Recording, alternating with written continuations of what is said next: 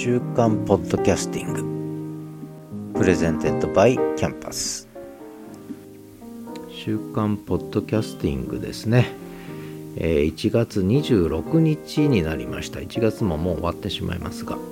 次回は2月2日ですね。早いですね。今日のタイトルは Eyes and Ears Eyes and Ears 目と目と耳ですね。目と耳にしました。え前回まで新時代のポッドキャスト展開ということで文字から音声へということではなくてむしろ音声と文字による言葉の復権の時代なんだ。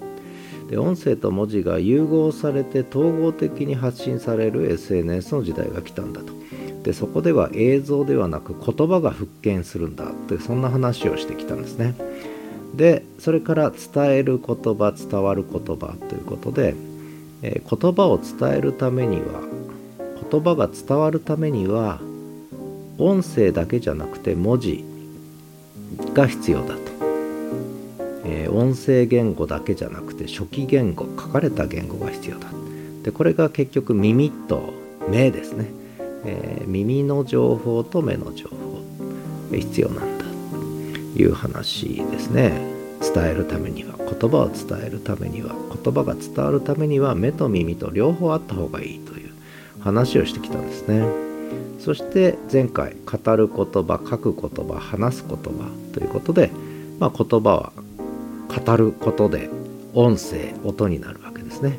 言葉は書くことで文字初期言語になるわけですね。でこの書くという営みを今は AI が代わりにやってくれるようになった。だからホモ・サピエンスは語ればいいというそういう時代に入った。でそして最後の話す言葉ですけど話す言葉っていうのは語るでも喋ってるわけですからこの話すは手放す。リリースする、えー、自分の体から離れていく。つまりホモ・サピエンス人は語ることで書くことで言葉を話していく手放していく。で手放すことで他者と共有される。話語られた言葉は空気中を漂うあるいは最近はインターネット上を通してオンデマンドに、えー、置かれることで手放されるわけですね。手放される。話す話話す言葉ですね。そして文字で書く、まあ、ブログなどもそうですけど書くことでこれも離れる話す言葉なんですね。で話すことで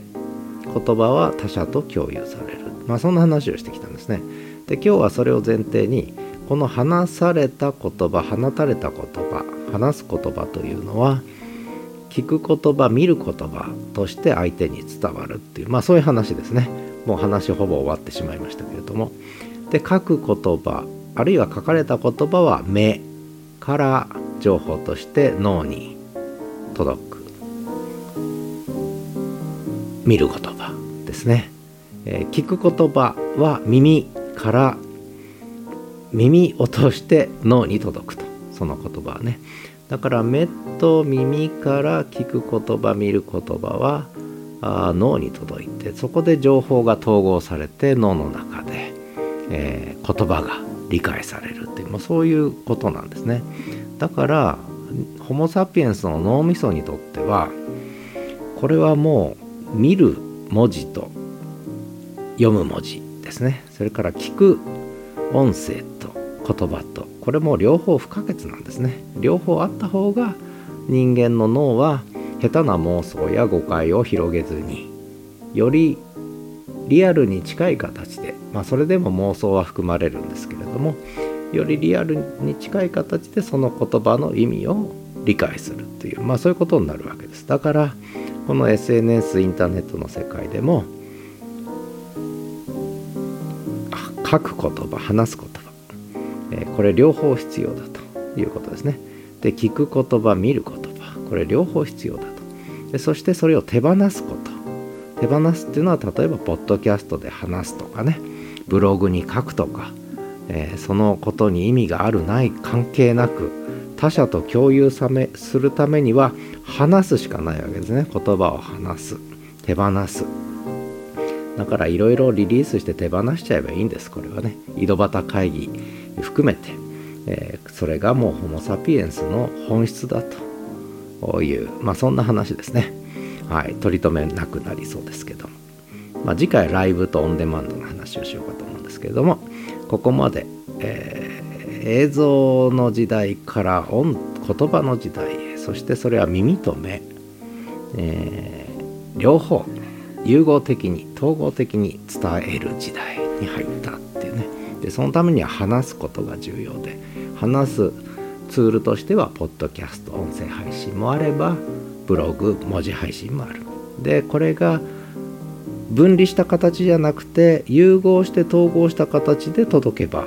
よりよく言葉は伝わるわけですね。他者と共有できる。まあそんな話ですね。はい週刊ポッドキャスティング。だいぶ理屈っぽくなってきました。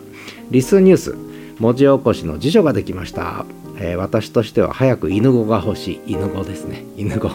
動物のジャンル。今んとこ外国語ということですが。犬語のジャンルが欲しいと。思ってますけどね。それからリコメンデーションオブザウィークということで私の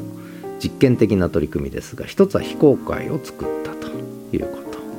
それからこの言葉を話すっていう意味でこの話すっていう語源はも放つね解き放つの放つから来てるんじゃないかなって話をね推測ですけどもして。でそれで「リスントゥーミーで放つ言葉というエピソードを立ち上げ始めました。そしてリッスンはまさに最強の音声メモアプリだという話をしたりしています。で今ブログ展開始めたんですけど文字。を届けるんですがそこにはプレイヤーポッドキャストのプレイヤーを貼るだけじゃなくてその文字は全て音声入力で AI に書いてもらうという実験的な声と言葉のブログを今やってます。毎日更新してます。12月1日から。でそれと連動する形で勇敢ことの葉ポッドキャスト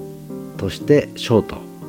ポッドキャストを配信してでそこには実は文字情報が載ってブログ連携がなされていくという、まあ、そんなことをやったりしています。とにかくこのね耳から入る言葉と目から入る言葉両方をいかにこう融合して統合して伝えるかっていうことを一生懸命ねやっているというこれがこれからの時代の、え、ポッドキャスト展開じゃないかと。そういえばアップルポッドキャストも文字起こしと言わずに何て言いましたかね、えー、それが標準になったみたいですね。そんなニュースが今日メールで届いてました今朝方ね。それからあと「始めるキャンパス」についても少し月間「始めるキャンパス」という媒体を使ってでこれも月刊誌ポッドキャストを使った目で見る耳で聞く月刊誌ということで主には目で見る月刊誌になってるんですけども実はね。でこの月刊アーティクルあ月刊始めるキャンパスでいろいろと今始めるキャンパスのいろんな側面をお伝えし始めたということで増刊号やら特別号やら毎日のように出してやがるとフォローしている方は思ってるかもしれませんが今それを始めたということですね。あと Keep in Mind でいろいろと挙げておりますが、まあ、そこは興味のある方だけ見ていただいてでブログは毎日更新してるんですがこれは先ほど、えー、言った通り「ことの葉」というショートポッドキャストとそれからこの声と言葉のブログ音声入力100%を目指している今95%ぐらいですがその声と言葉のブログとこのショートポッドキャストの「勇敢ことの葉」がこう連動して展開してるんだっていうこれが実は新しいポッドキャスト展開のちょっと実験なんだと。文字音声情報だけじゃないポッドキャストを目指したいんだってね。だからブログと両輪で展開したいんだなんてそんな実践例だっていうことなんですね、えー、まあもし興味ある方は、えー、ぜひ見てみてください。まあ、おそらくまあポッドキャストで音声配信でね SNS コミュニティ的にこう展開するっていうことでも充足されてる方も結構たくさんいらっしゃると思うしでそういう使い方はもう全然問題ないんですがやっぱりこう SNS っていうのは